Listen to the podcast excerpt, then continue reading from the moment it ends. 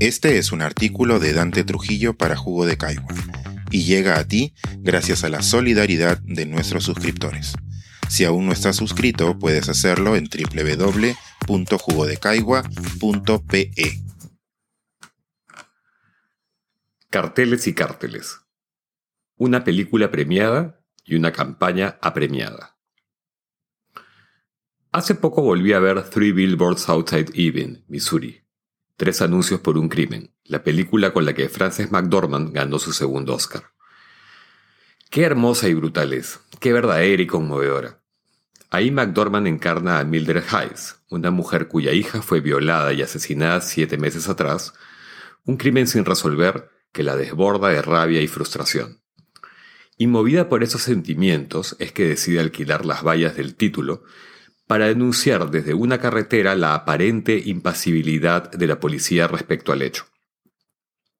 Estos carteles, como gritos furiosos, desencadenarán nuevos enfrentamientos entre vecinos y autoridades, con resultados impensados que sostienen hasta el final el ritmo de una cinta memorable. Esta semana aparecieron grandes paneles LED en distintas avenidas de Lima, con el propósito de alertar a la población sobre el peligro que implicaría un eventual gobierno comunista. No sé dónde poner las comillas en la frase. Seguro los han visto. Piensa en el futuro de tus hijos, no al comunismo. El comunismo genera miseria y pobreza. ¿Sabes que el voto en blanco le suma al comunismo? Etcétera. Destaca uno, pretendidamente sutil. No soy naranja ni rojo, soy camiseta. Votemos por el Perú.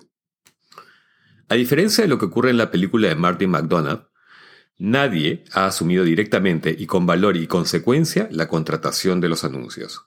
Y no se trata de tres, ni de cinco, ni diez, ni veinte, son innumerables.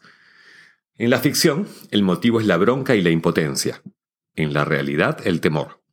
Unos transmiten una denuncia, los otros, la angustia ante la posibilidad de perder, nuevamente, y el cambio radical, sobre todo en el modelo económico, que significaría la elección de Pedro Castillo. Por supuesto, tampoco podríamos comparar la inversión de una madre trabajadora de un pueblo del centro de los Estados Unidos con lo que debe estar cobrando la empresa Punto Visual por esa avalancha de propaganda en nuestra pujante capital. Un detalle observado pronto por Farid Matuk en un tuit es que esa campaña de miles de dólares diarios no es reportada a la OMPE por ser neutral, es decir, no se declara. El Fujimorismo ha sido siempre un paradigma de cómo meter miedo a través de aparatos mediáticos al filo de lo ilegal. La pregunta del millón, por supuesto, es quiénes están poniendo el billete. Y luego, ¿por qué? ¿Y para qué? ¿Y a cambio de qué? Me dirán, seguro, que un grupo de empresarios comprometidos con el país ha hecho una chanchita para defender la patria, el progreso, el modelo económico y no convertirnos en Venezuela, el infierno tan temido. Vale. No me lo compro. No creo en sus buenas intenciones y por último, tampoco creo que ese modelo económico tan celebrado por algunos haya traído bienestar para millones de peruanos que ahora mismo están dispuestos a votar por un cambio radical y temerario con tal de probar otra cosa, lo que sea, porque lo anterior sencillamente no les ha funcionado. ¿Tanto cuesta entenderlo? Dicho sea de paso, ya sabemos también de las inclinaciones de Fuerza Popular por el financiamiento turbio cuando no decididamente delincuencial, de sus carreras electorales. Por otro lado, tampoco estoy muy seguro del éxito del plan, que es, claro, nivelar el antivoto. Keiko Fujimori sabe que no son suficientes quienes quieren votar por ella y que más bien son legión los que la rechazan.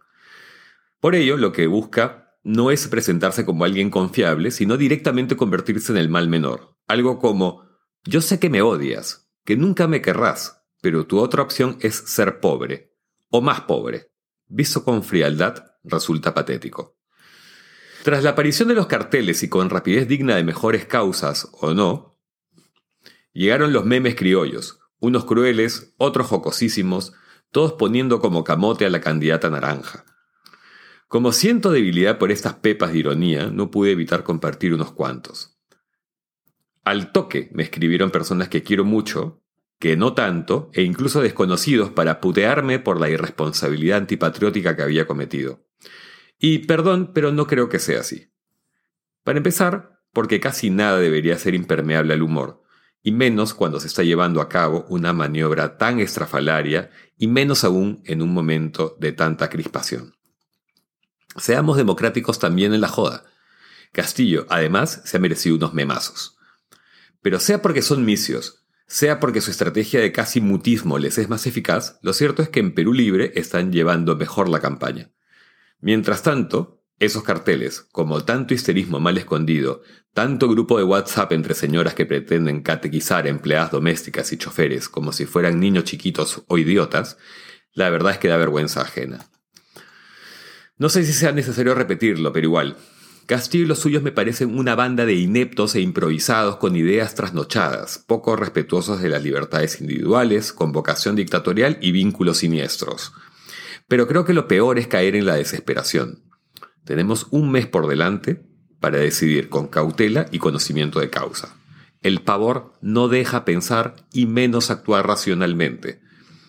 Cuando la guerra se desata de verdad, como ocurre en tres anuncios por un crimen, ya no hay marcha atrás. Estimados y anónimos señores de los carteles, o los cárteles, lean a Sun Tzu, ascensórense mejor, cambien de estrategia, están sudando su desesperación y huele. Si persisten, el tiro les saldrá por la culata, y de eso no podrán culpar al comunismo. Este es un artículo de Dante Trujillo para Jugo de Caigua, y llega a ti gracias a la solidaridad de nuestros suscriptores. Si aún no estás suscrito, puedes hacerlo en www.jugodecaigua.pe.